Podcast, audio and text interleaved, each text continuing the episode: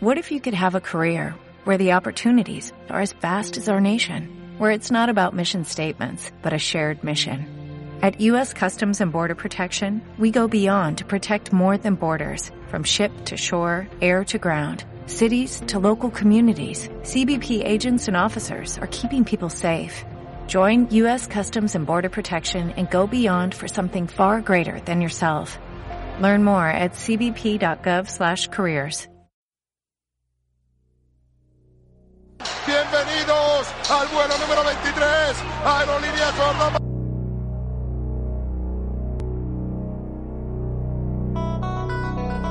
Finds Rose. Rose trying to get open, fires away.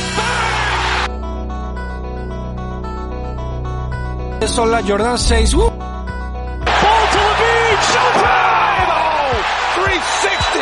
Get mad, Zach Levine.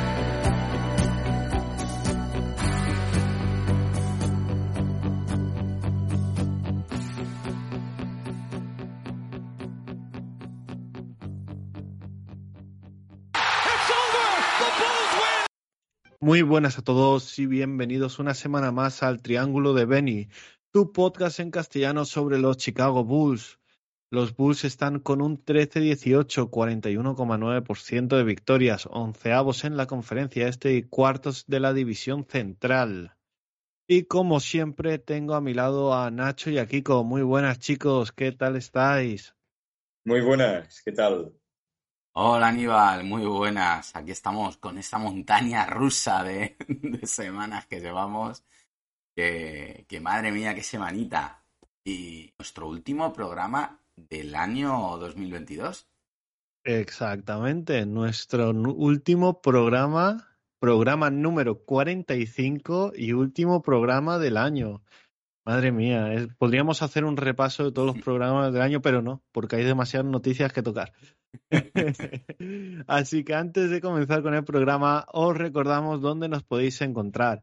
En las cuentas de Twitter, Triángulo de Benny y B2B Spain, también en el canal de Twitch de Alejandro B2B y recordar uniros al canal de Discord de B2B Family, donde puedes seguir a 17 equipos con sus respectivos podcasts. Y bueno, vamos a decir lo primero, ¿quién ha llevado el número 45 en los Chicago Bulls?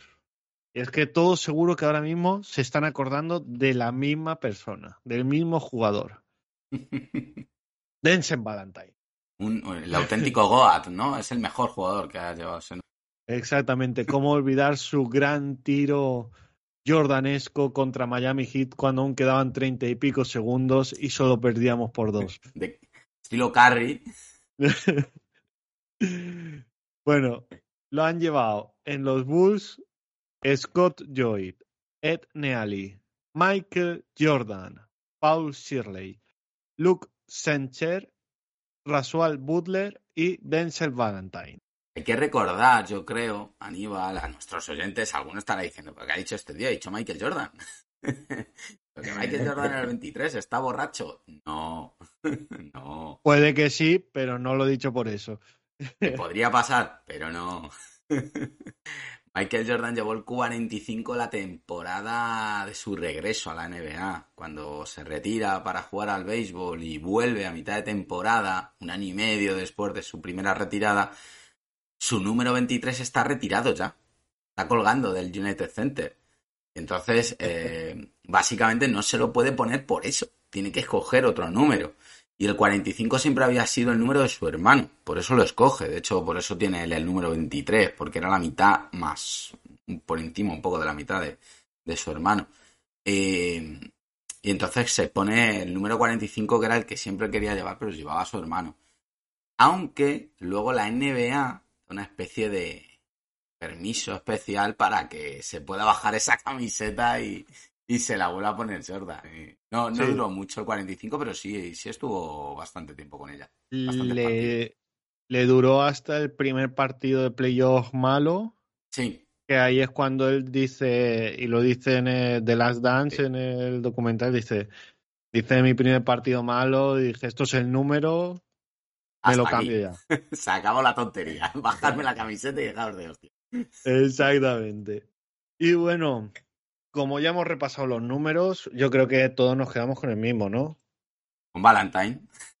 Exactamente. Denzel Valentine. El mejor jugador de la historia. Estuvo hace poco en la G League jugando un partido contra los Windy City, creo. eh, y no sé, está, está perdido por ahí, yo creo. Maine Celtics. Con, lo- Los Maine Celtics de la G League. con el equipo asociado entonces a los Boston, me imagino. Sí. Los Boston Celtics. Imagino Sí, que sí. serán ellos. Y el año pasado estuvo en Knicks y en Utah Jazz. Y Oye, bueno, tengo que decir, perdóname, gracias a la gente que, que después de que la semana pasada dije que nos habían bajado los likes, esta semana nos han vuelto a subir. Muchas gracias a todos que han respondido ahí dando al botoncito.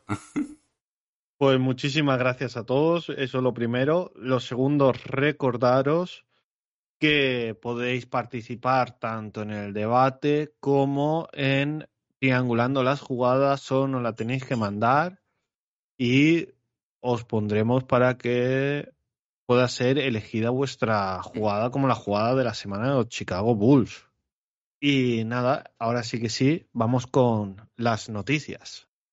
Crónica en rosa y con un prestigioso columnista de la prensa de Chicago.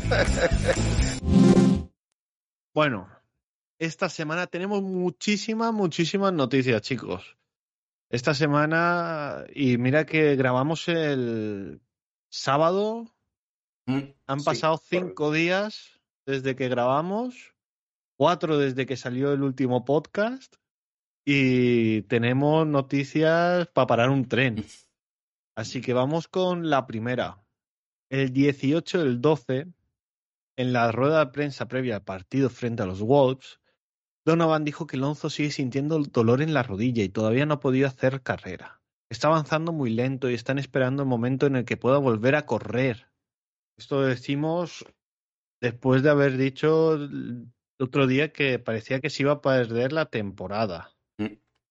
Y vale, eh, lo tenemos luego, así que no voy a decir nada, pero también salió una entrevista de Lonzo que luego comentaremos. Parece un poco eh, no termina nunca, ¿no? De la, la pesadilla del Lonzo Ball. Pero bueno, voy quizá con lo más sonado de la semana, y es que lo más sonado de la semana fue que el día 20 de diciembre, de nada, eh, Sancha Arania y Darnell Ma- Mayberry, que Mayberry es uno de los insiders de los que siguen a los Chicago Bulls, y en concreto este es el que trabaja para el medio de Athletic. Entonces, eh, junto con Sancha Araña, pues eh, escribieron un artículo sobre los Chicago Bulls y su tu- situación actual con varias preguntas, ¿no? Varios comentarios de Zach Lavin. Parecía que la habían entrevistado y tenían información de él. Y bueno, ha dado, ha dado mucho que hablar estos últimos días eh, este artículo. Lo primero que salía es que los jugadores de los Chicago Bulls pues han tenido varias reuniones internas para tratar y hablar de los problemas que estaban teniendo en el juego y, en los resultados. Y de hecho, no solamente toda la plantilla se ha reunido, cosa que a mí me parece bien y normal, y, y es algo que yo creo que todo el mundo ha valorado como positiva, sino que también han existido reuniones face to face, como dicen ellos, cara a cara, entre DeRozan y Lavin para ver eh, los problemas de liderato y, y de cómo se tiene, quién es el líder aquí, quién, cómo se tiene que llevar el partido. Y bueno, ellos dos siempre se han respetado mucho y mantienen una buena relación personal, pero sus reuniones no están dando resultados y la tensión aumenta por estos hechos, ¿no? Eh, varias fuentes cercanas a la organización dice que Lavin y los Bulls no tienen el mismo enfoque y- ni la misma opinión. Eh, yo realmente lo veo así también, ¿no? Veo como un poco a Lavin en, en un punto diferente, ¿no? Al que lleva los Bulls realmente. Sí, puede ser por eso que con lo que continúa el artículo es que existe una, una sensación de desconexión de Lavin en Chicago y según dijo Lavin The Athletic, hay un cierto nivel de frustración en las personas que intentan descubrir qué podemos hacer para ayudar a enderezar el barco. Y eso dijo la Vina de Athletic. Eh, que también, otro de los comentarios, antes de ponernos, yo creo, aquí a hablar cada uno de lo que piensa de todo esto, eh, otra de las cosas que sale en el artículo es que también ha aumentado el nivel de escepticismo dentro del vestuario sobre Billy Donovan y el cuerpo técnico. Otra, ya saliendo un poco de Lavín y yendo a Busevic, dicen que ahora mismo podría firmar una renovación de hasta cuatro años y 118 millones de dólares, pero que parece que va a salir a la agencia libre el próximo verano. Y por último, eh, Donovan, por lo visto, se ha hecho eco dentro de, de las conversaciones de vestuario de los sentimientos de Goran Dragic, en el sentido de que los Bulls no están jugando de manera colectiva, sino individualista, buscando sus, sus números. Pero bueno, eh, más o menos esto es lo más importante, ¿vale? Yo sí que lo he leído, el artículo de Athletic, eh, lo descargué entero y lo estuve leyendo y es prácticamente todo lo señalable que se puede, que se puede sacar de ahí, porque luego lo demás son interpretaciones que hacen ellos y bueno, cosas muy subjetivas y bastante triviales. Pero, ¿qué pensáis de todo esto? A ver, hay cosas que yo creo que eran obvias, ¿no? Como lo de las reuniones. Creo que eso es obvio. No sé qué opináis de Hombre, yo creo que, que es lo más lógico en un vestuario, sobre todo en un vestuario sano, que puedan haber eh, reuniones y que deban haber reuniones cuando el equipo no está eh, consiguiendo los resultados esperados ni está cosechando las victorias que estaba cosechando la temporada pasada. Eh, al fin y al cabo, esto es como el campo. Ah, el año pasado plantaron un fruto y están viendo que el árbol no crece. Que más bien se está quedando, eh, se está eh, quedando en, el, en tierra aún. Entonces lo que deben hacer es hablar para ver qué pueden qué, qué solución pueden encontrar todos juntos a ello. Eso, eso Me está pre- bien, yo creo. Sí, a mí me, bueno, me preocupa, no. Ya hemos hablado aquí varias veces de la BIN, Chicago y traspasos. Siempre Mm. lo hemos hablado varias veces. Y no es la primera vez que vemos a Lavín en el ojo del huracán, ¿eh? Esto, que esto hay que recordar también, que si dentro de un mes traspasaran a Lavín y se saliese diciendo que se ha intentado, eh, ha intentado poner a gente de su parte y amotinar a los jugadores en, en contra del entrenador, esto es algo que ya pasó cuando estaba Boylen. Que no nos tiene que sorprender, que esto ya pasó cuando Boylen era entrenador, que intentó, eh, bueno, hizo un motín en un entrenamiento es. diciendo que con Boylen no iban a entrenar más. Lo que pasa es que, bueno, en la era Boylen estaba todo tan mal, estaba todo en ese momento tan destructivo, que todo el mundo lo vio bien y le apoyó, pero, pero no es normal. O sea, fue una cosa totalmente loca que, que una plantilla se amotine contra el entrenador, no vaya a un entrenamiento, o no son las formas de hacerlo. Hay que recordar que Lavín no es la primera vez que está en medio de, de una situación un poco conflictiva dentro de un vestuario. Por otro lado, por otro lado, dice además que Lavín y, la, y los Bulls no especifica quién, no especifica si. Yo aquí me imagino que se refiere un poco al staff técnico. No tienen el mismo enfoque ni la misma opinión. Aquí viene un poco lo problemático. Yo creo que puede venir un poco de aquel día que Lavín echó en cara a Billy Donovan que le había quitado en ese final de partido. No sé cómo, cómo lo veis vosotros. Tiene pinta de que va a ir por ahí. ¿Tú, Kiko, qué Sí. opinas? No, yo lo mismo. Pienso que es, es posible o bastante probable ¿no? de que venga de- desde ese momento, pero no sé. A ver si por lo menos con las reuniones estas pues se llega a algún punto, aunque parece que de momento no. A ver, a mí que haya escepticismo en torno a Donovan y que pueda tener discusión en Lavin Donovan, parece lógico, porque al fin y al cabo cuando las cosas ma- van mal pueden haber más discusiones. Claro, eso es normal. Eso por lo menos denomina carácter en el jugador y o entrenador. Y, es algo que puede pasar y que es muy normal. Eh, que aumente el escepticismo con los resultados que estamos teniendo y que Donovan no está encontrando soluciones, también es lógico. No vamos a... eh, no, es que estamos manteniendo un entrenador en el que no creen los jugadores. Coño, no creemos nosotros, va a creer, van a creer los jugadores. Al fin y al cabo, por mucho que crean los jugadores, si no llegan los resultados, la confianza tiene un límite. Y el deporte hacer- al final es muy resultadista. Sí, sí, a ver. No es que sea muy, es que es resultadista. Claro. Al final en el deporte profesional, porque tú si, si coges el balón y te vas a echar unas canastas, pues te lo pasas bien y fuera. Tampoco pasa nada. Pero en un deporte de alta competición, de profesional, da igual que se lo estén pasando bien, da igual que lo jueguen bonito. Si no consiguen resultado va a haber problemas y, y va a haber movimientos. Exactamente. A mí lo que más me llama la atención y me.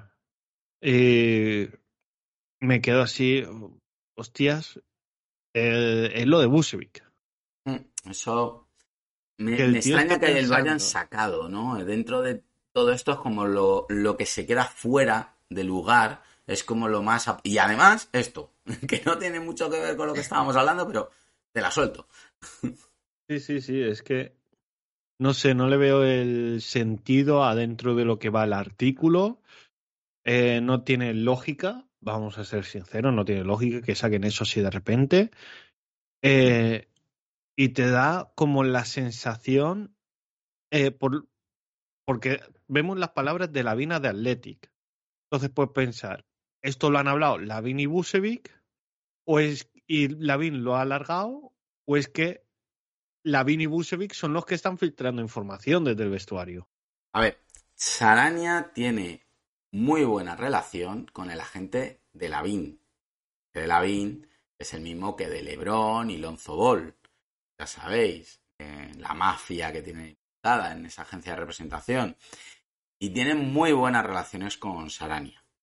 Busevic no pertenece a esa agencia de, de, de jugadores.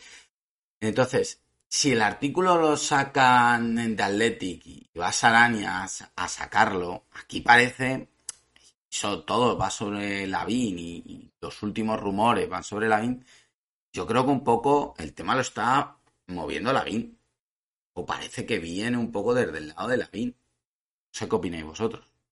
Sí, sí, a ver, es que tienen pinta de eso, no, no, no da para más, o sea, puedes pensar mil cosas, pero la sensación es esa. Y sobre lo de Busevic, yo es que lo veía normal, ya que vaya, que no se le iba a renovar. Ya una vez que empezó la temporada y no había salido la renovación, pues ya te quedan dos opciones. O sale en el trade deadline o llega a la agencia libre, pero, pero yo creo que es que vaya a la agencia libre no significa que no vaya a quedarse con los Bulls. No sé qué opináis vosotros. A ver, yo eso lo tengo clarísimo, o sea, que salga, Lavín salió a la agencia libre, Por ejemplo, es que el, el más cercano lo tenemos aquí, que fue el último verano que Lavín salió a la agencia libre, eh, porque seguramente era cuando más podía ganar. Y hay mil jugadores que deciden a agencia libre porque al fin y al cabo han ido de contrato en contrato en su, durante toda su carrera y al final quieren durante un tiempo sentirse libres, eh, decidir qué pueden hacer tranquilamente ellos, no renovar un contrato y ya está. Entonces, a mí lo que me sorprende es cuatro años, 118 millones, son más de 25 millones al año. Estábamos hablando en verano de que se le iba a renovar por menos. Sí, a ver, eso es lo que habla Sarania como contrato que se le podría llegar a ofrecer. Yo creo que no es, significa que, que le vayan a ofrecer eso. Eh, yo ahora no me acuerdo, sí que se manejaban más o menos esas cantidades cuando más o menos 20% creo de su salario actual era por lo que podía renovar. Si renovaba dentro del contrato, eh, Sí, creo que era por. Está en 20, creo que era por 18. 22, está en 22, entonces podía bajar 4,4, por eso se iba a 18, o puede subir 4,4, que sí que más o menos cuadraría con eso, ¿no? Que, que has dicho, de algo más de 25 por temporada. Ya 26,4. Eh, a ver, de luego no le pago eso ni, ni en broma, ¿eh? No sé vosotros. No, no. No, yo Eh, tampoco. Ha tenido dos buenas actuaciones estas dos últimas noches, pero tampoco lo suficiente como para decir, no.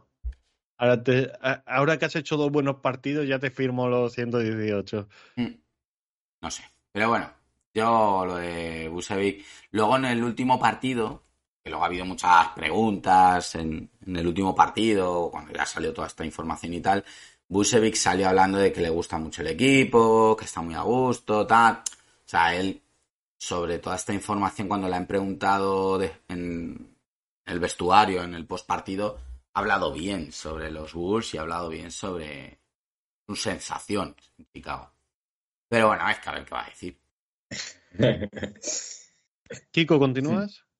Sí, el día 20 eh, salió que según Joe Conley hubo una pelea en el descanso del partido entre los Bulls y los Wolves, eh, segunda vez que pasaba, ya que pasó otra vez después de un partido. Varios jugadores dirigieron su frustración hacia Lavin eh, y según las fuentes de Joe Conley, varios compañeros de equipo dirigieron su y la dirigieron su frustración hacia Lavín y la situación se intensificó, ¿no? A ver, lógico. Eh, al fin y al cabo, cuando estás perdiendo, pues siempre hay cosas que te molestan de tus compañeros. Cuando ya encima llevas tantas derrotas, no, el juego del equipo no llega lo que debería ser, tienes tan mala suerte. Pero es que Lavín tampoco hace nada para que la frustración de sus compañeros vayan, por ejemplo, hacia Donovan. Porque lo de él quedándose, él quedarse en una esquinita defendiendo a una sombra mientras está penetrando a alguien por, eh, al, por al lado suya y ni siquiera pone la mano, mete la mano. Eso es algo muy de Lavín estos últimos partidos, quitando estos dos últimos. Quitando un par de jugadas serias del partido de Minnesota en la primera parte. Que ahora no me acuerdo qué periodista fue el que las sacó analizadas. Eh, que se queda. Son ofensivas. Que la VIN está totalmente pasando de la, de la jugada. Y además ni baja. Se queda ahí como parado. No va al rebote ofensivo. No hace la transición defensiva. No hace nada. Totalmente entonces, sí, el, caso es que luego en esos dos partidos últimos, en las dos victorias, a mí sí me ha gustado la vi, luego hablaremos de ello. Pero parece que, en el ojo del huracán ha estado él y, que ya no solamente es una cosa de Billy Donovan, ¿eh? que también son los compañeros. Al final, si todo el mundo te está diciendo que tú estás haciendo algo mal, párate, que, que lo mismo llevan razón, ¿sabes? Que, Claro, es que es perjudicar al, al, juego del equipo, ¿no? No solo es lo que tú hagas y ya está. Eso tiene una repercusión en el partido y todo. A ver, eh, lo primero, contestando a Nacho, Steve no. Eh, fue el que analizó las jugadas. Que es un analista eh, que ahora está en Sport News, pero que cubre a los Bulls en The Athletic. Que el año pasado solo cubría los Bulls y siempre analizaba las jugadas y tal. Y segunda, eh, es que yo creo que Lavin es tan cabezón que le dice, no, es que todos me están metiendo palos a mí, pero porque me tienen envidia, porque lo estoy haciendo todo perfecto. Yo creo que eso es lo que él piensa, o lo que alguien sí. O, lo que su agente le está intentando le está intentando vender. No, es que te tienen envidia porque tú eres el mejor del equipo. El ego desmedido. Sí, sí. Eh, yo no sé si fuera a los Lakers, como se dice, que quiere irse, ¿qué, me, qué me cuentas? O sea, al lado de Davis y LeBron, tener ese ego. Bueno, lo mismo lo que necesita también, ¿no? Al lado, una persona que tenga tanto reconocimiento que él directamente no sea. Sí, dime, Kiko. No, eso, que se le baje claro. los humos, digo. Que no pueda, o sea, no tenga esa capacidad de decir nada, porque enseguida le paren y le digan, a ver, chaval. Pero bueno, mm. Lavin y sus lavinadas. Eh, ya veremos dónde termina esto de momento, los dos siguientes partidos, ahora hablaremos de ellos, yo creo que le han servido, ha servido. Sí, bueno, pues justo ayer Lavin desmiente alguna de las informaciones sacadas en el artículo de Sams Charania. En concreto dice que es mentira que no esté bien con los Bulls. Bueno. No hay mucho más que decir, a ver. Mm, tiene que decirlo y ya está. Bueno, y los Bulls han llegado a una final no son los Chicago Bulls, son los Windy City Bulls. Y es la final del torneo de, la, de Navidad de la G League. eh, creo que es en Las Vegas, si no me equivoco, y que ganaron el otro día con un game winner de Carly Jones. Que se está saliendo, que último jugador con ficha two-way, eh, Costas ante Tocoumbo, eh, fue cortado, que por cierto, ahora la ficha un equipo griego. Ya está claro porque le cortaron, pues se ha venido a Europa. Que para mí que eso seguramente tendría la oferta, hablarían un poco con la front dijo, mira, para estar aquí en la G-League me a Europa, es, tontería. Eh, y la habrán dejado libre. A mí eso no me, me parece hasta bien por parte de la, de la front office. Y Carly Jones, la verdad es que es un jugador que se está saliendo este año, metió un canastón, a la final del torneo. No recuerdo contra quién, ¿lo recordáis vosotros? Eh, no, pero te lo digo en un momento. Seguro que lo tiene Javier Molero. Seguro. Eh, lo que sí que te voy a decir es que no se ha ido a un equipo griego. Ah, no, vaya, he patinado. No, se ha ido al Fenerbahce. Turco, perdonad. Sí. Bueno, también son, son de liarla, ¿eh? Ahí. Ahí está mi, mi plaseo mental. Vale, a ver. eh, puede ser que sea. ¿Sabes cuándo es la final? Eh, no. Bueno, es que tengo aquí, me pone varios partidos. Bueno, que yo creo que, que luego el que- día de Navidad tiene que ser el día 25. Claro, puede ser. Yo creo que Javier Molero había puesto algo en su. Voy a mirar la, la cuenta de Twitter si queréis. Ir pasando, ir pasando a la siguiente noticia que yo lo busco. Pues dale, Kiko. Pues ayer también salió que salió una entrevista ¿no? a Alonso eh, donde él habla sobre su, sobre su rodilla y, el estado eh, y dice que aún siente dolor, pero su vida ha mejorado con la última operación. Ha podido hacer avances y está aprendiendo a jugar y manejar ese dolor para poder ser de utilidad. No hay eh, cronograma para su regreso aún, A ver, es lo lógico. eh, ya por lo menos sabemos algo de él, porque no había eh, salido él hablando, yo creo que desde la lesión. Eh, creo que fue en una campaña publicitaria que fue a hacer. Ha ido a hacer una, una campaña publicitaria y ya le engancharon por banda y tuvo que hablar, claro. Pero creo que, que ha sido algo así, donde, donde le han pillado unas zapatillas o alguna historia de esas. Ya tengo lo de la final, por cierto, perdonad. Sí, Eh, justo lo hemos encontrado la vez, yo creo. Los Ontario Clippers. Sí, pues era contra los Ontarios que jugamos hoy. Y hoy, efectivamente, hoy es la final. Ontario Clippers, Windy City Bulls. Nada, todos animando al Windy City. Hoy, 22 de diciembre, por cierto, por si alguien eh, no tiene. Muy probable que la gente cuando nos escuche ya sepa el resultado. Ah, Sí. Así que enhorabuena ese Windy City. viene como futuro.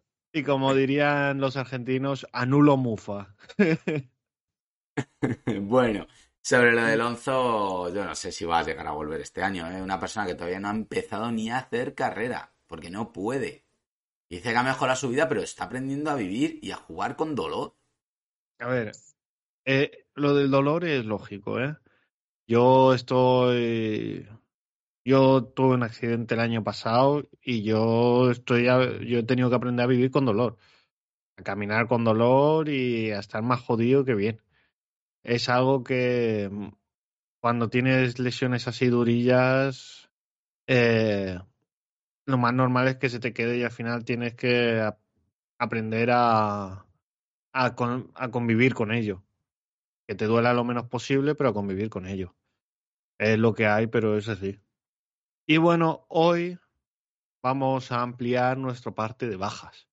Y es que tenemos a Dragic, a Derrick Jones Jr., a Javonte Green, a Alex Caruso y, cómo no, a Lonzo Ball. Menos mal que tenemos muchos gas, ¿eh? Que madre mía. Mm. Joder. Pero si es que os quejabais, no es que tenemos demasiados guards. Y ahora aún nos faltan. ¿eh? Es, es más importante de lo que parece, porque aquí has nombrado cinco personas.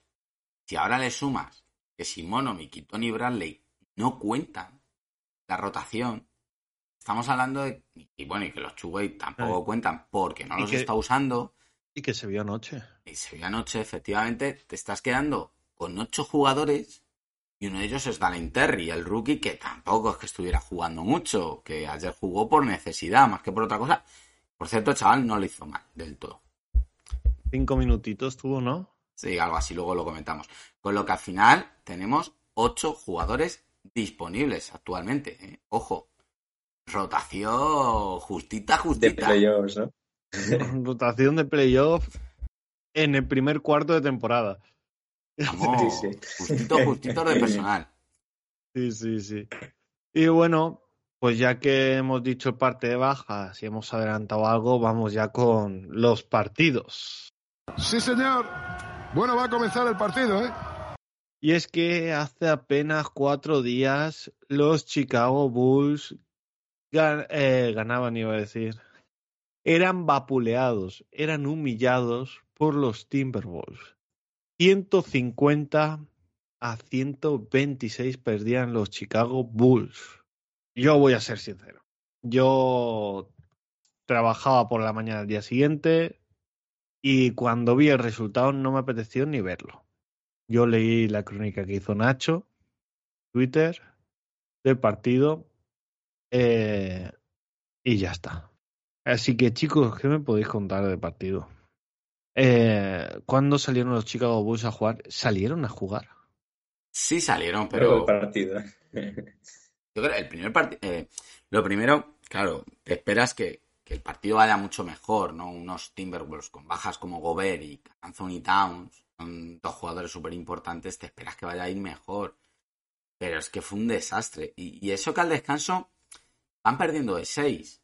El partido no está ni mucho menos perdido en la basura, pero claro, yo ahora, después de que salgan las filtraciones de la bronca que hubo en el vestuario, entiendo perfectamente lo que pasó en la segunda parte. Porque es que la segunda parte fue una debacle absoluta.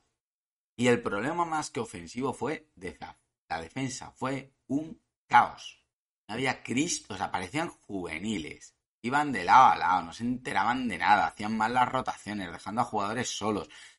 Probó Billy Donovan una zona y yo creo que ha sido la peor zona defensiva que he visto en mi vida. Era un desastre. Juveniles, juveniles, ¿verdad? Entonces, bueno, pues cuarta, cuarta mayor anotación recibida en la historia de los Chicago Bulls. Bueno, un montón de datos de negativos. Poco más que añadir, vamos. Kiko, ¿quieres añadir algo a la crónica? No, simplemente decir también que es que es eso, ¿no? Que a los, a los Timberwolves no le costaba eh, prácticamente nada tampoco meterse en la pintura, ¿no? Prácticamente solo eh, avanzando hacia adelante ya se podían meter fácilmente ahí debajo del aro, no tenían que hacer otras jugadas más eh, elaboradas, ¿no? Y, y poca cosa más. sí, sí, sí, dale, dile, di, di. Y, y bueno, y en ataque, pues no estuvo tan mal, pero tampoco. También había algunos momentos que no salían las cosas, ¿no? Bueno, sí, es que, a ver, es cierto que también a, a- ellos les salía todo, macho. Hubo un momento que, Sí. que D'Angelo Russell mete un triple de verdad, a tomar por culo. Se está acabando la posesión, una buena posesión defensiva. Eso fue en la primera parte todavía. Y coge y Sí, un triple desde casi el logo y lo mete y dices tú, venga ya, hombre. Entonces, y luego tres o cuatro triples seguidos, nada más empezar, el, tercer cuarto, que encima el robo de balón de Anthony Edwards al final del segundo cuarto, que te mete un triple cayéndose, que se van al descanso con ese triple, todo, todo, les salía todo. Es, a un equipo le sale todo y el otro está mierda. Entonces, eh, es muy complicado, pero la culpa no es de que les salga todo a ellos, es de, de la bajísima intensidad que había y la desconcentración absoluta que tenían los Bulls. Que, que el dato que puse yo aquí en la crónica es los Chicago Bulls tienen eh, en este partido un deficit rating, la, la defensa por cada 100 posesiones de 148.5. Eso es un dato horrible.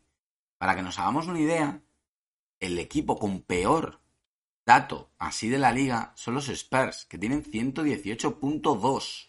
Es 30 puntos peor que el peor equipo de la liga. Es.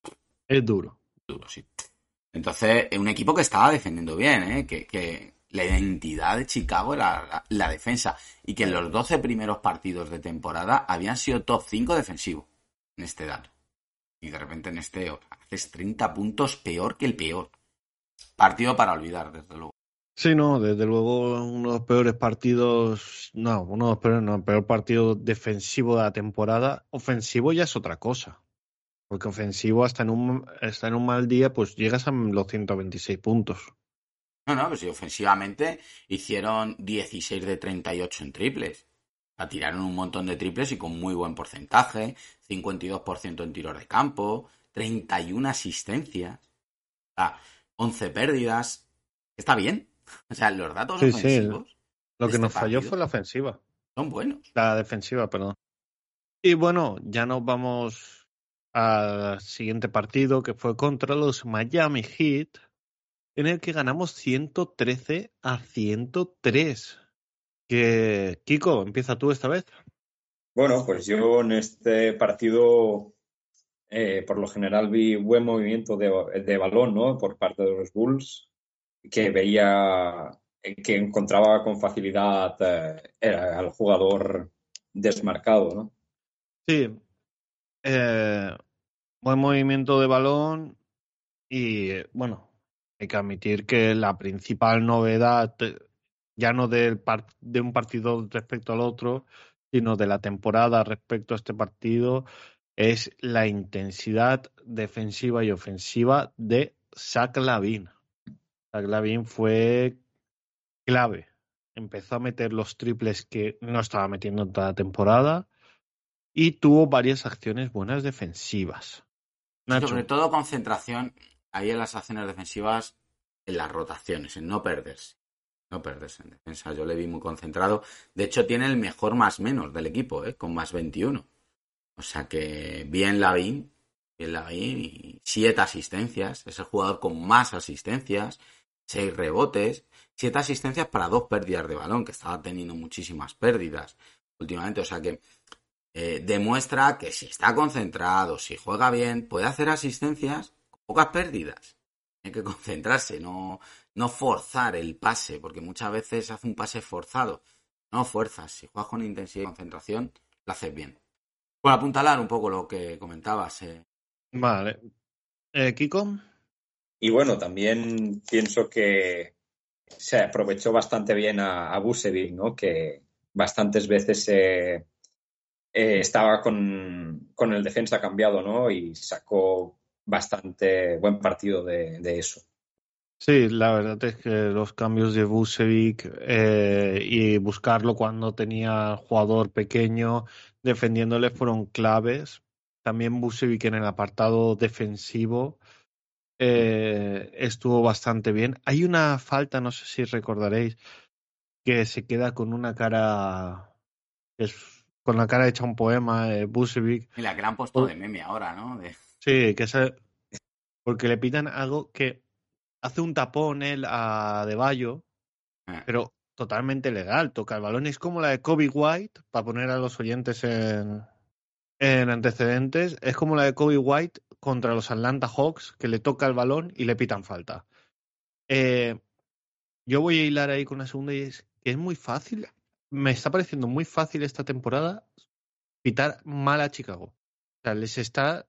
Mire, en este partido ganamos, pero es que cual eh, cualquier eh, duda que hay siempre cae a favor del rival. Sí. No lo entiendo. De hecho, últimamente está ganando Challenge, Billy Donovan, yo creo precisamente por eso, porque son tan claras algunas que luego ya hablaremos. En el partido de anoche frente a los Atlanta House hubo una clarísima, el challenge que ganó Billy Donovan, que vamos, no sé ni cómo se atreven a pitar falta. Eh, sí, muy de acuerdo en lo que decía Kiko. eh, los Miami Heat es un equipo que switchea todo en defensa, entonces eh, Billy Donovan prepara el ataque para eso y siempre busca un bloqueo con Busevic para que cambien y Busevic se quede con un bajito. se nos dan bien por eso los equipos bajitos. Miami está sufriendo mucho este año porque no tiene un 4 defensivo para seguir switchando con todo y es lo que le está pasando. Le falta ese 4, le falta ese PG Tucker, que lo están buscando como el comer. Eh, bueno, yo creo que básicamente aprovechamos también bien las bajas de Jimmy Butler y de Kyle Lowry. Eh, los hits se quedaron básicamente con Tyler Hero y Duncan como referencias amenazas de tiro exterior o de manejo de balón, Duncan no sabe organizar, Tyler Hero tampoco es un organizador, entonces también los hits por ese lado carecían de organizador y, bueno, nosotros aprovechamos esas bajas y yo creo que fue un partido completamente dominado, ¿eh? de principio a fin, yo creo. Sí. Eh, Kiko. Y, y bueno, el, a mí me parece, me, me parece bastante bien eh, destacar el gran tercer cuarto, ¿no? Porque en el segundo parecía, sea, el gran tercer cuarto de Bulls después de, un segundo que empezó bastante mal con los primeros minutos sin encestar eh, canastas, pero en el tercer cuarto yo mi sensación era que era de hecho, bueno, como decía Nacho, era, es normal, ¿no? Porque tienes unas eh, bajas muy importantes, pero que se vieron ahí bastante superiores. Sí. Eh, yo creo que fue una de, las claves eh, el, hecho de que tus tres jugadores, tus tres estrellas, llegaran a superaran los 20 puntos, todas ellas. Eh, es algo que, mm, si no recuerdo si ha pasado una vez solo esta temporada. No, no, creo que este era el cuarto partido. ¿El cuarto partido? Pues recordaba yo mal, me daba la sensación de que había sido. O quizá el cuarto es el de los Atlanta House, ya no lo sé. Ya, porque como han sido dos partidos consecutivos con mucho lío de cosas, puede que el dato ese lo haya visto en el de Atlanta House y no el de Miami, pero pero sé que por lo menos cuatro han tenido. Sí, bueno, era el tercero, o sea, si han tenido cuatro por lo menos, el, mm. este debería ser el tercero de la temporada. Mm. Es bueno que por fin hagan un tercer partido, un cuarto partido, llegando a cada uno a los veintipico puntos. Es que es eso. Si entre los tres hacen más de la mitad, de los puntos del equipo, que es algo que debería ser lo normal. Para mí eso es uno de los puntos clave. Para mí tampoco mucho más ¿eh? en este partido. Muy mal partido de Patrick Williams y buen partido de Kobe. Por añadir. Sí. Por hacer menciones a otros jugadores.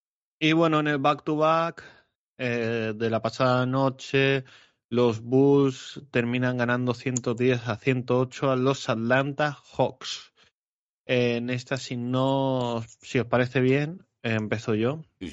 Y hay que destacar para bien esto de los Hawks y para mal de los Bulls. Y es que, si no recuerdo mal, ¿vale? Estoy hablando de cabeza, no podía apuntarlo cuando veía el partido. Es que entre el.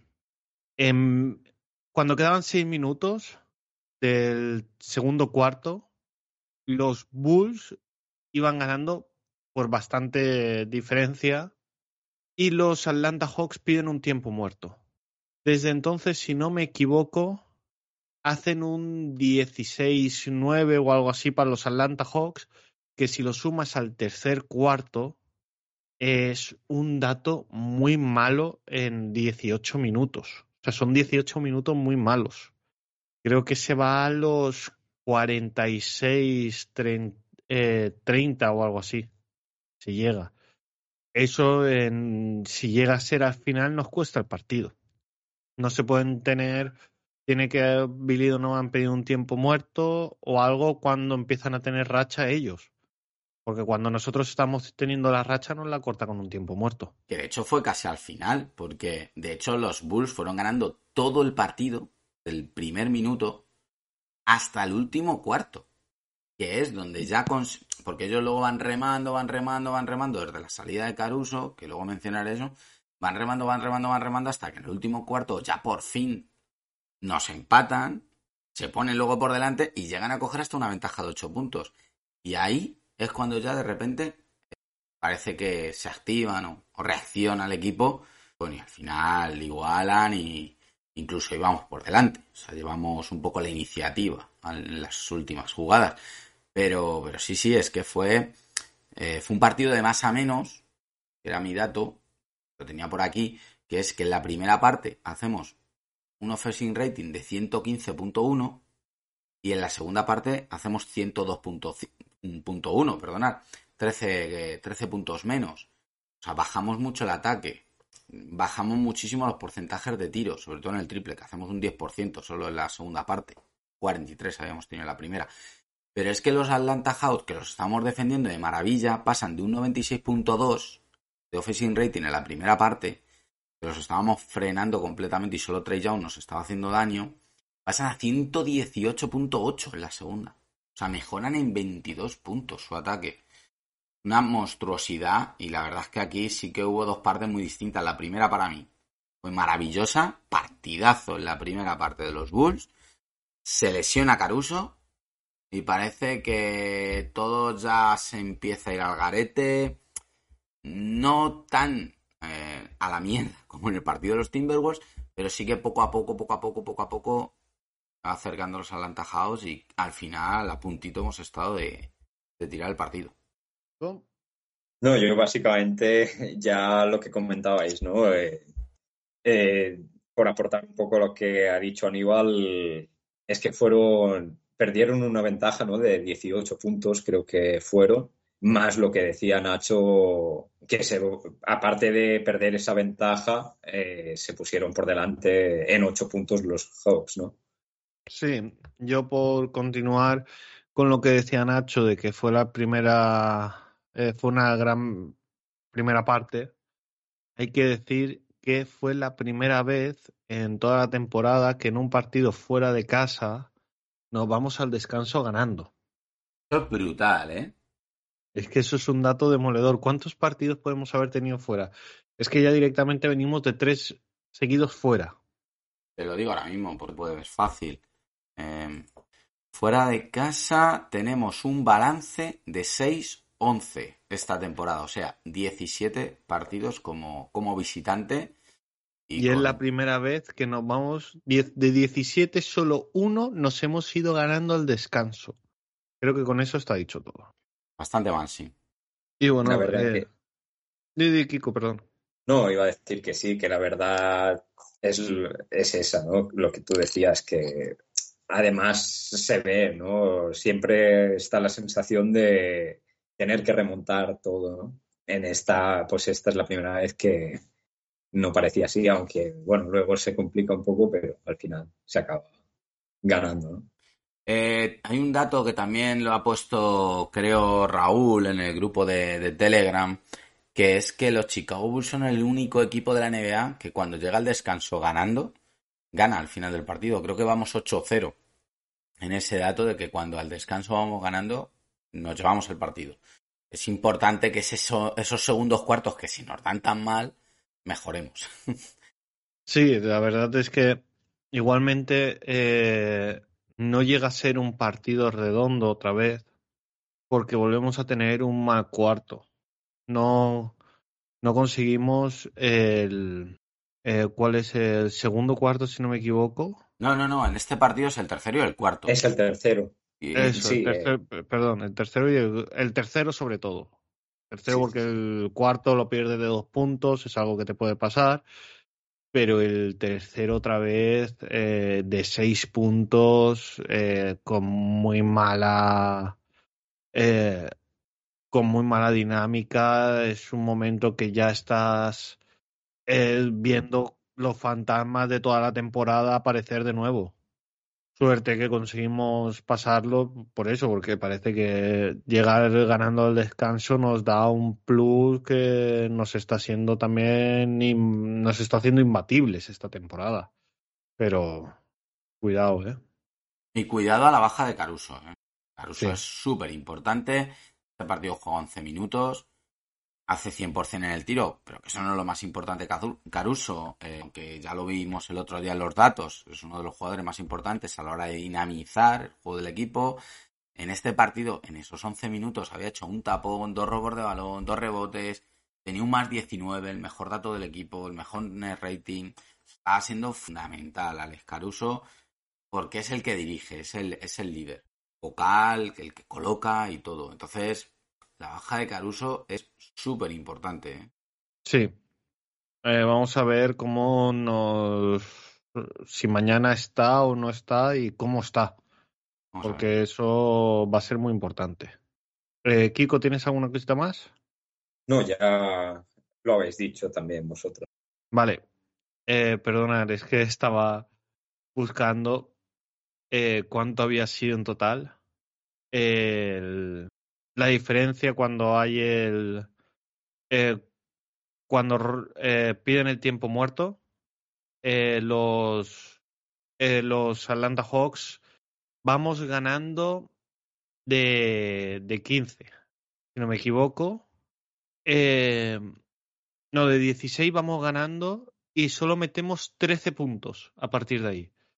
13 puntos, más los 20 de la segunda son 33 y ellos enganchan en ese momento, nos hacen 19 puntos, más los 26. Entonces son... tenemos un parcial muy malo, nos atascamos muchísimo en ataque, empezamos a fallar un montón y, y, ellos empiezan a mover mejor el balón, hacen transiciones ofensivas más cómodos. a ver, cuando tú fallas en ataque, normalmente tienes que bajar rápido, tienes que hacer la transición defensiva y entonces el, ya te emparejas con el que primero que pillas. Si es el tuyo bien y si no, pues el que has cogido, ¿vale? Porque tienes que defender. Entonces, claro, ya te pillan un poco descolocado. Por eso es siempre tan importante eh, ser bueno en ambos lados. Si tú consigues hacer una buena defensa, normalmente se suele traducir en un buen ataque porque sueles coger al otro equipo peor posicionado que, que, si, que si te anotan. Porque si te anotan, el otro equipo baja tranquilo y ya están bien colocados cuando tú subes y te van a defender pues como se han preparado el partido. Mientras que una buena defensa suele acabar en un buen ataque. Una cosa siempre va unida de la otra, ¿verdad? Buenos ataques, buenas defensas van muy relacionados. Sí. Y bueno, estos son los tres partidos de la semana. Así que ahora vamos con triangulando los datos. Informática es un servicio. Bueno, esta semana como teníamos mucho contenido, tampoco he querido eh, traer mucho dato. Y fíjate, se lo comentaba Aníbal, que mm, las buenas sensaciones que me estaba dando Kobe White, ¿no? En los últimos partidos, saliendo desde el banquillo, haciendo puntos, le estaba viendo, está, me estaba dando mucha confianza desde el tiro exterior, cuando le, cuando le pasaban el balón y tal. Y he dicho, joder, pues voy a hablar bien de Kobe White, ¿no? Porque yo creo que lo, que lo está haciendo bien como para, como para traerla aquí. Y me lleva una sorpresa porque los datos no son tan buenos. Eh, cuando te vas a la estadística, ves que Kobe White tampoco está teniendo tan buenos números como las sensaciones que te deja en la pista. Me he ido a los 10 últimos partidos para tener un margen de decir, bueno, pues lo mismo es que el problema es que me he ido a, a las estadísticas generales de la temporada y son los últimos partidos cuando lo estoy viendo. ¿Ven? Pues no.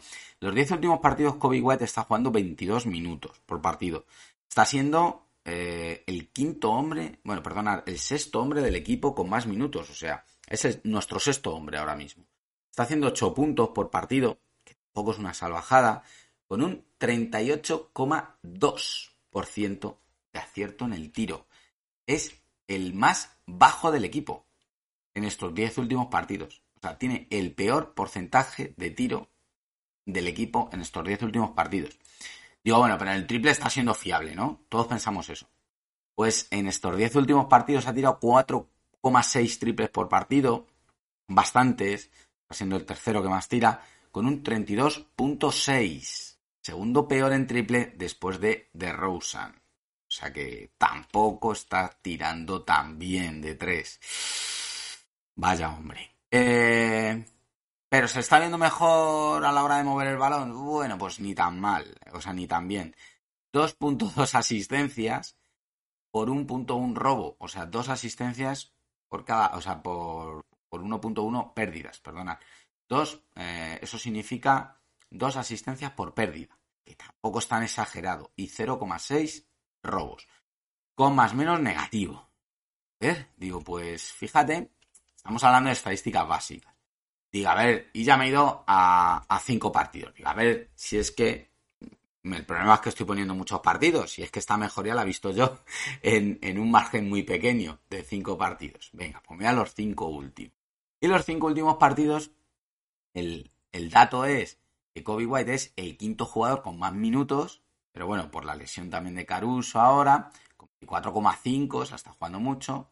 10.6 ha mejorado su anotación, el cuarto que más anota, ha mejorado su tanto por ciento de tiro, está en 42%, pero sigue siendo el peor. Sigue siendo un dato malo. Aunque ha mejorado, sigue siendo el peor del equipo junto con Ayo Sumu. Y en triple ha mejorado también, tiene un 36%, ya no es el peor, pero, pero por encima de él está Patrick Williams, está Busevic, está Lavin, está Dragic, está Caruso, está Javonte.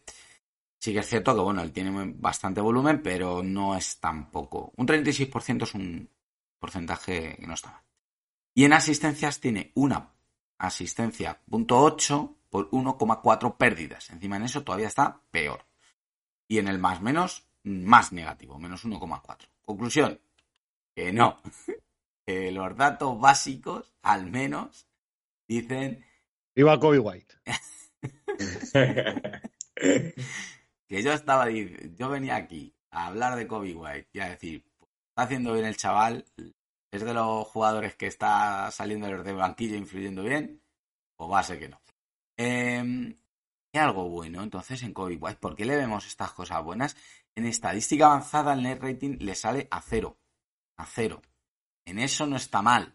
Porque realmente, fíjate que luego es un dato que es muy curioso. Solo está por encima de él, de Rosen, con 0.8. Estoy hablando de los 10 últimos partidos, perdonad. Los 10 últimos partidos. 0.8 de Rosen. Y luego ya, eh, Javonte Green es que ha jugado muy poco, ha jugado solo 4 partidos, poco tiempo, pero él es el que mejor net rating tiene con 14. O sea que ahí sí está bien Kobe White, en una racha de partidos en las que hemos tenido 4 victorias y 6 derrotas, como son las los 10 últimos, ni tan mal en el net rating. Entonces, eso puede significar que nosotros le veamos bien. De dato de que cuando está Kobe White, el equipo en el rating del equipo está funcionando, puede ser lo que, lo que nos dé esa sensación.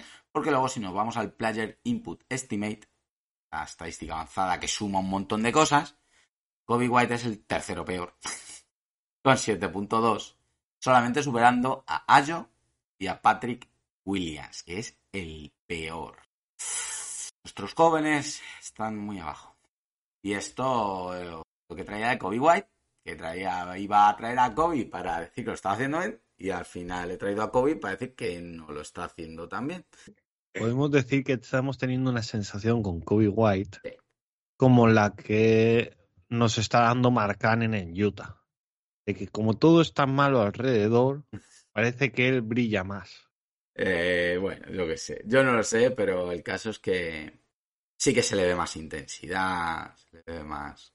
Pero bueno, veremos a ver su evolución. Seguiremos atentos aquí. No sé si queréis comentar algo más de COVID estos datos. Yo sigo confiando. Ya os subiréis al barco de Kobe White, ya os subiréis. Polizones a bordo no cojo. Así que nada, si Kiko no tiene nada que añadir. No, simplemente yo creo que puede ser eso, ¿no? Que a lo mejor creo que nos puede pasar a todos, ¿no? Que a lo mejor cuando él está bien, pues eh, lo ves muy bien y entonces como que te da esas buenas sensaciones también, ¿no? Pero, pero no sé realmente. Pues con eso y un bizcocho nos vamos al debate. Bueno, la, la vida es así, Daimiel. ¿Qué lo vamos a hacer?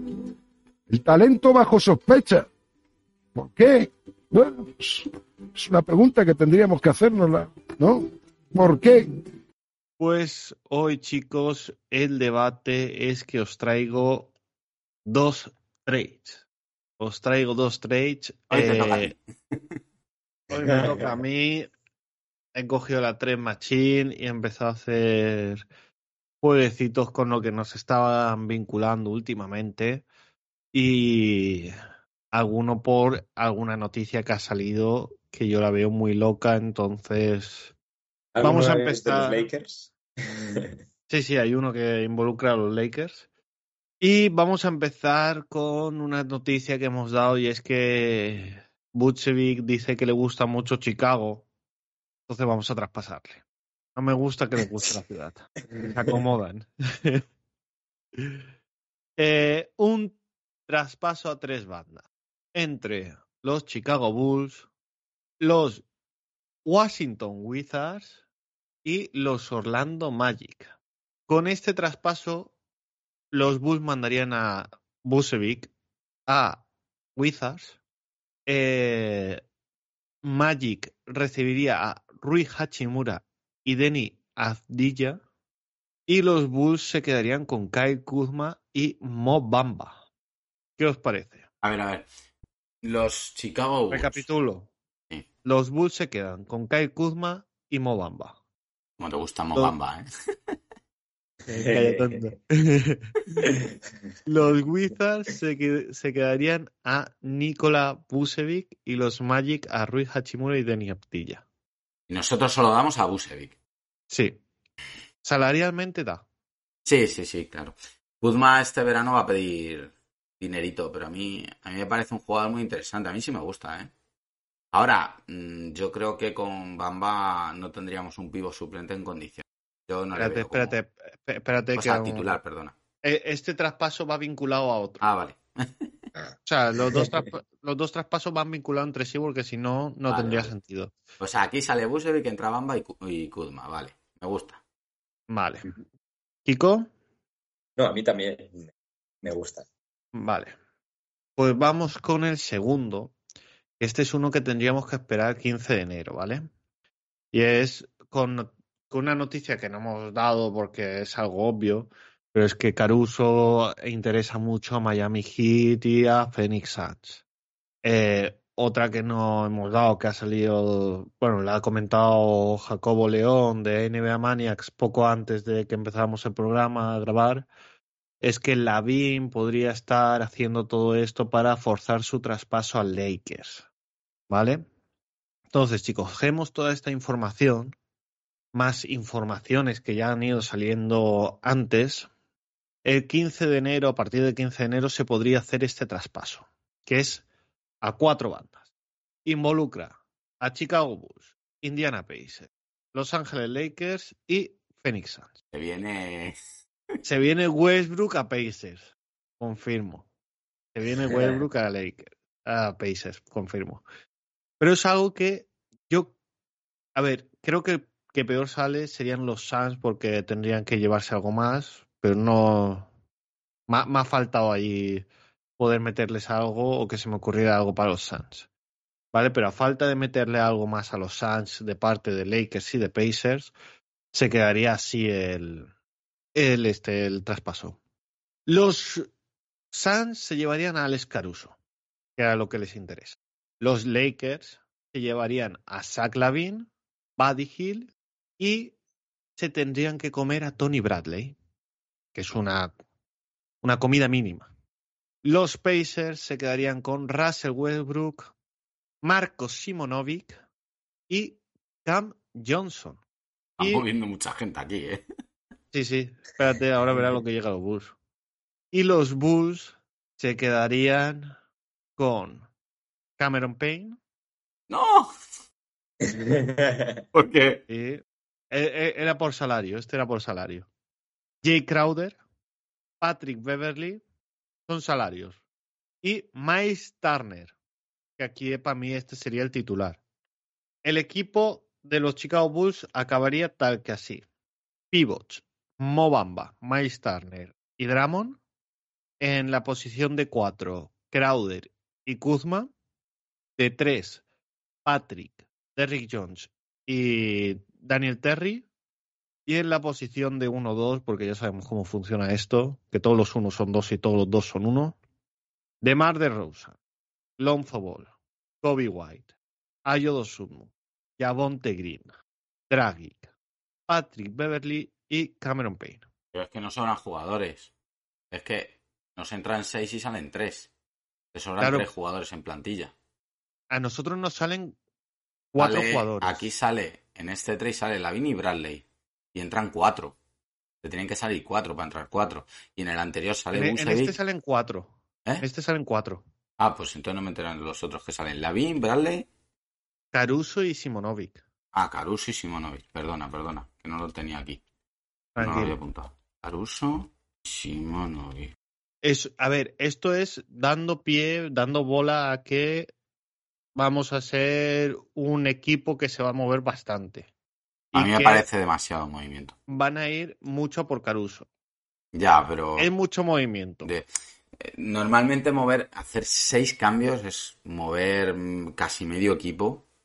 Eh, luego es complicado. ¿eh? Eh, es un esto de vamos a intentar agitar el árbol para mejorarlo. Vamos a reforzar dos posiciones en las que andamos más justos. Vamos a traer un rim protector y Yo es que no soy amante de cuatro de verdad. A ver, podemos ser más o menos. Yo tampoco soy muy fan de Turner, pero hay que admitir que como protector del aro es mejor que el que tenemos. Sí, mejor que Busevic, sí, pero tampoco es ninguna maravilla. ¿eh? Creo que está bastante sobrevalorado en ese aspecto. Eh, Miles a ver, está destacando más este año, está jugando más para él, también tiene un muy buen base al lado. Pero no sé, a mí es que no me gusta, no, yo sé que hay mucha gente que lo quiere, pero no mucho Miles Turner. Estos son gustos. Yo os he puesto el trade este, por eso he dicho, esperaos, una parte os gusta, pero por eso he dicho que uno tiene que ir ligado al otro, porque en el otro nos quitábamos un pivot. Teníamos que traer pivot de otro lado. Y luego veo otro problema en el trade. Crowder es agente libre, se te va. Payne, es Sí. eh, Payne se te va. Payne Kuzma tiene se te dos va. años. Turner se te va. Y Beverly se te va. Solamente te quedas con contrato asegurado de Bamba. Es el único que tendría contrato asegurado de todos estos que te llegan, de los seis. O sea, te estás trayendo Payne, Payne- Payne tiene dos años. o peor. Porque no le quiero. O sea, el peor de todos sí. es el que Pero la- esa sería la de bajas eh, salary cap y luego puedes re- ofrecer renovaciones. Sí, habría que intentar luego quedarse con Kuzma, claramente. Con A Kuzma, hay que meterle. con Kuzma, si Turner te hace buena temporada, pues tendrás que intentar quedarte con Turner. No, claro, si, si haces esta apuesta tienes que intentar renovar por lo menos a Kuzma y a Turner. Claro, Kuzma y Turner. Mis estas eran Kuzma y Turner para el verano que viene. Y Beverly nos puede gustar más o menos, pero hay que admitir que lleva. Le mete tanta intensidad al equipo que lo lleva a un nivel superior. Yo es que no lo aguanto.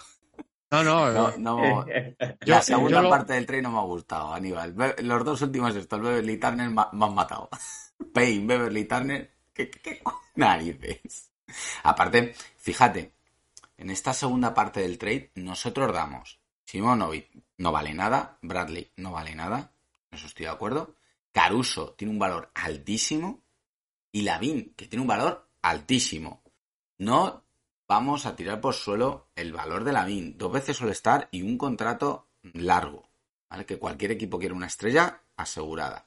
Y recibimos a Payne, que tiene un valor regulero, por debajo de Caruso, por supuesto, Crowder, que está que no ha tocado este año todavía ni ha jugado, Beverly, que tiene un contrato regular tirando mal, y Turner que es Spiring. Entonces, yo creo que recibimos poco para lo que damos. Aquí nos debería llegar alguna ronda.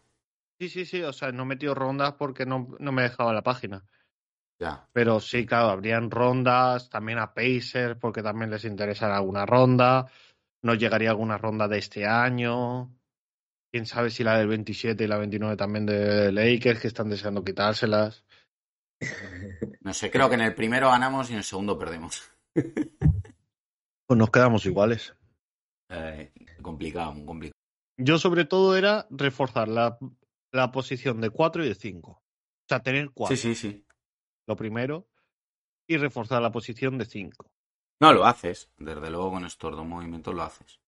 Entonces, creo que se te queda un equipo más compensado y más competitivo.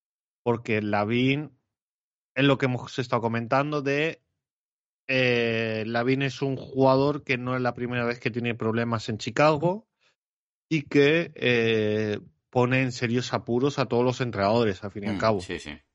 Entonces, quieras o no, quitárselo de encima es una buena idea. Entonces, en este, aunque perdemos un poco porque su valor es muy alto, acabamos ganando en otras piezas que pueden ser una, otras piezas de rotación que pueden ser más eh, más hacerte más competitivo y crear mejor dinámica y mejor grupo. O sea, a ver, Kiko, ¿qué dice?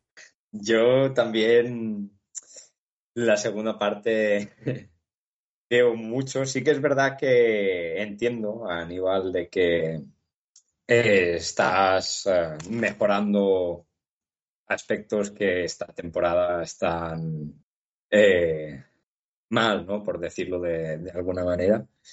Pero no sé, no me acaba la segunda parte tampoco de gustar. Pues no se hable más. Traspaso vetado. Hombre, a, ver, Triángulo de- a ver qué dice la gente, ¿eh? A ver qué dice la gente. Que luego, oye, lo Sí, mismo la gente le gusta. Yo, ponlo ahí, ponlo ahí en Twitter, en la cuenta del triángulo, y a ver la gente qué opina. Yo pongo las dos imágenes y pongo una votación de ¿haríais estos dos traspasos siendo eh, teniendo que ir juntos? Yo ya te digo, es que a mí es ya un tema personal. Eh, Turner, Beverly, que Payne, es que ya tres que no me molan nada. Entonces, uf, me chirrían. Kuzma me gusta mucho, está jugando muy bien y, y Bamba me parece un jugador útil desde el banquillo. A mí me, me parecería muy bien. Esas dos partes ya te digo que me parecen muy bien. Crowder siempre te puede dar unos minutos ¿no? de, de competitividad. Lo demás no, no me ha gustado por tema personal. Pero ponlo, ponlo a ver qué dice la gente. Yo puse una votación también con el trade de la semana pasada, el de Lavin, Bradley Simonovic por Rose, el regreso de Derrick Rose. Derrick Rose, Mitchell Robinson y Redis, y la gente ha dicho que sí. El 44.8% han dicho que sí. El 24.1% eh, han dicho que les gustaría traer a Rose, pero con otro trade, que este no les gusta. Y el 31% han dicho que se esperarían al verano para traerle gratis, ya que va a ser eh, agente libre. Y el 0% de 30 personas han dicho no a Rose. O sea, nadie, 30 personas que han votado, nadie ha dicho que no quiera a Rose. Todos quieren a Rose. O bien ahora o bien en verano. ¿Quién no quiere a Rose? Sería la pregunta. De los fans de Chicago es complicado. Y bueno, pues vamos ya con el triángulo de las jugadas. ¡Espectacular, Daimiel! ¡Jugón! ¡Sensacional! Y es que, bueno, la semana pasada iba a decir, hace cinco días, hay que decir que Nacho puso una jugada de Rose, yo puse una imagen de Rose y el ganador fue Kiko que puso la, ima- la- la jugada de Bush. La única jugada. La única jugada, la única jugada de Bush y la única jugada buena de toda la semana. Así que nada, Kiko se anota su segunda victoria de temporada. Nacho sigue en cabeza con cuatro victorias y eh, yo estoy ahí en medio con tres. Así que, Kiko, ya que fuiste tú el ganador, cuéntanos, ¿qué jugada traes para competir esta semana? Pues la mía es del, del partido de anoche contra Atlanta. eh, un balón que queda, bueno, que roba eh, Ayo y queda suelto, se tira al suelo por él, se la pasa mm, A Patrick. no sé, a Patrick, sí. Estaba, no me acordaba de quién era y bueno, Patrick eh, lanza un pase largo a, a Kobe White. Y White eh, se la da a Lavin para que acabe con un mate a una mano. eh, no sé, me, me gustó bastante y dije, bonita, bonita. Sí, Sí, hay, que, hay que admitir que la jugada es muy bonita. También hay que admitir que hace un muy buen control con el pie Ayo para luego recuperarla con las manos. Hay que Aquí decirlo. poniendo todo. pegas, ¿eh? No, no, pero igual que antes he dicho que los árbitros nos estaban pitando muy mal a nosotros, esa jugada podrían haber pitado pies perfectamente. Así que vamos con Yo ya la no gano jugada esta de, semana. vamos con la jugada de Nacho. A mí es una jugada del partido frente a los Miami Heat, eh, una jugada más de equipo de lo que me gustaría ver más en Chicago, donde, como hemos dicho, se mete el balón a Busevic en el poste bajo, aprovechando un poco su, superiori- su superioridad física. Miami luego en la segunda parte le hizo muchos 2 para 1 para intentar minimizar este año y Busevic, pues muy inteligente, lo lee bien, se la pasa a Lavin, Lavin mueve el balón a Kobe White, Kobe White a Patrick Williams, que estaba en la otra esquina, la esquina completamente contraria, y, y anota un triple. Lo importante, la jugada empieza en una esquina y acaba en la otra, rotación de balón. Si yo tengo a dos defensores, tiene que haber alguien libre. Si se mueve bien el balón, encontramos el tiro abierto. Eso es eh, juego en equipo inteligente. Hay que decir la verdad, son los dos últimos partidos muy buenos partidos en lo colectivo y yo voy a decir que pese a ser tan buenos partidos en lo colectivo, yo voy a tirar una semana más de sentimiento. Y es que eh, voy a ir a la jugada en la que ganamos el partido contra los Atlanta Hawks, ya que muchos decían que qué ridículo que nos ganasen la semana pasada cuando quedaban 0,05 segundos, sea, 5 milésimas. Pues yo voy a ir con que quedando 5 milésimas de Rosen tira más o menos un triple como el que nos hizo ganar contra los Washington Wizards el año pasado y falla. Pero ¿quién está ahí para coger el balón? El mismo que había sacado de banda, Ayo Dosunmu, que coge el rebote entre tres o cuatro jugadores, entre cuatro jugadores de Atlanta y se encarga de tirar contra el contra el cristal para ganar el partido. Eso, lo que significa la victoria que era la segunda consecutiva. El trabajo de Ayo de irse de saque de banda a por el rebote por si lo había. El cogerlo entre cuatro del rival. El que sea su mejor partido en el más menos. Y la celebración de todo el banquillo yéndose a por Ayo y a por John Collins porque Ayo se cae encima de John Collins y lo están aplastando ahí entre todos y se la suda porque siguen celebrando y no ayudan a John Collins y se lo quitan de en medio. ¿eh? Eso hace que sea la mejor jugada de la semana. Y. Usar esta jugada, perdón, Ya, sí, sí, Nacho. dale, dale. No, iba a decir que usar esta jugada es usar trucos en el juego, ¿no? no lo digo porque muy buena jugada y, y aparte, pues estuvo muy bien, ¿no? Ayo. Di- Nacho, ¿qué ibas a decir tú? No, nada, eso que has dicho cuando, cuando has dicho lo de por eso es la mejor jugada y punto. Es que yo hay, hay que vender, no hay que vender el voto, es que hay que obligar al voto. Así que nada, eh, como ya sabéis, como ya hemos dicho antes, este es el último programa del año. Así que ahora sí, Espera, espera un segundo, te corto también. Eh, bueno, ¿sabéis eh, cómo vais de historia del baloncesto? A ver, a ver. ya.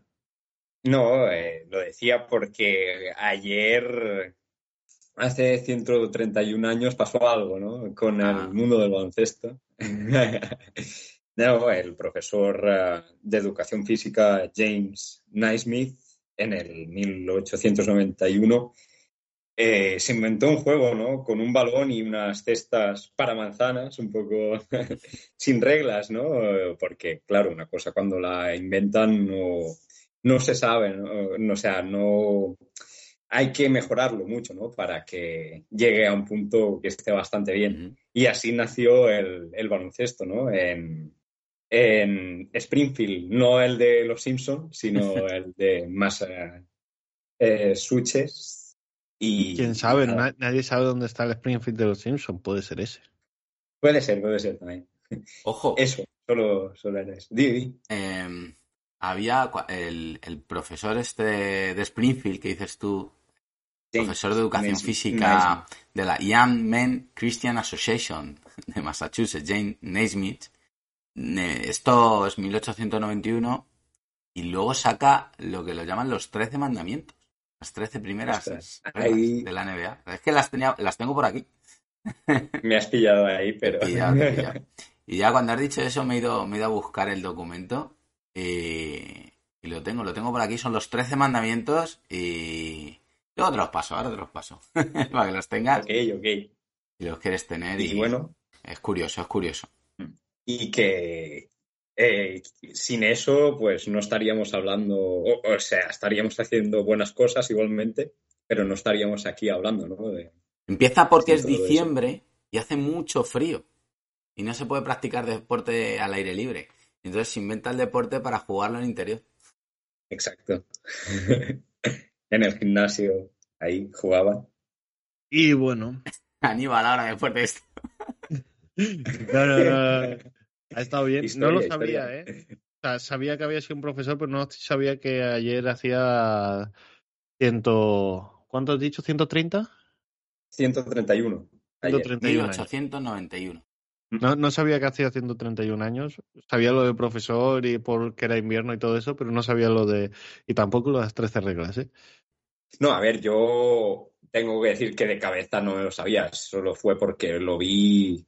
No me acuerdo dónde lo vi, pero sí que. Ah, ya nos estaba vendiendo esto como que sabía de historia del básquet y ahora resulta que no. ¿Ves? Es que brillante es un mentiroso con cojo. Lo he visto en. eh, te, te digo la verdad, no, no me acuerdo, no sé si fue en Instagram, creo que, que lo vi, eh, pero sí, lo vi por ahí en alguna red social y dije, ostras. O sea, que no sabía, no tengo en el calendario realmente, me gusta mucho el baloncesto, pero en el calendario no tengo apuntado eso, ¿no? Realmente. Pues ahora sí. Eh, último programa del año. Empezamos las vacaciones del podcast. No durante mucho tiempo. Son 10 días que vamos a estar. 10 días como mínimo. A lo Más o hay menos, sí. alguno más porque son fechas complicadas, pero 10 días mínimo que vamos a estar sin podcast. Último podcast del año y vamos a repasar los partidos más o menos que nos van a quedar hasta que nos podamos volver a juntar. Por los partidos de Navidades de los Chicago Bulls, que tienen unos pocos, ¿eh? Tiene unos poquitos y es que Nacho antes de que entrara Kiko ha visto los partidos y se ha asustado. Y es que vamos a tener para mínimo seis partidos Sí. para comentar cuando volvamos de vacaciones. Mm. El 23 del 12 contra los New York Knicks en Nueva York. El 26 del 12 contra los Houston Rockets. El 28 del 12 contra los Milwaukee Bucks. El 30 del 12 contra los Detroit Pistons. El 31 del 12 contra los Cleveland Cavaliers. Y el 2 del 1 contra los Cleveland Cavaliers en Cleveland. Mm, De estos seis, los dos primeros, esos son fuera. O sea, el primero fuera y el último fuera y los otros cuatro en casa. Tenemos ahí un back-to-back para terminar el año curioso de Detroit Cleveland. Vamos a ver los Cavaliers con que viajan a Chicago. Pues Partidos sí. complicados, Cavaliers, dos, Milwaukee y Knicks, que están bien ahora. Partidos teóricamente sencillos, Rockets y... Pues sí, eh, anoche perdieron la imbatibilidad de ocho partidos sin perder los Knicks. Vamos a ver si hurgamos en la herida y hacemos que sean dos derrotas consecutivas. Debería, ¿no? Lo suyo.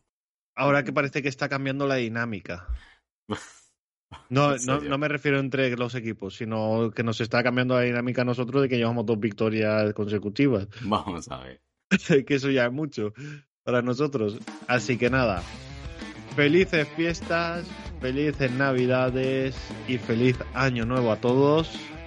Y beber responsablemente y no cojáis el coche si vais a ver. Felices fiestas. Felices fiestas.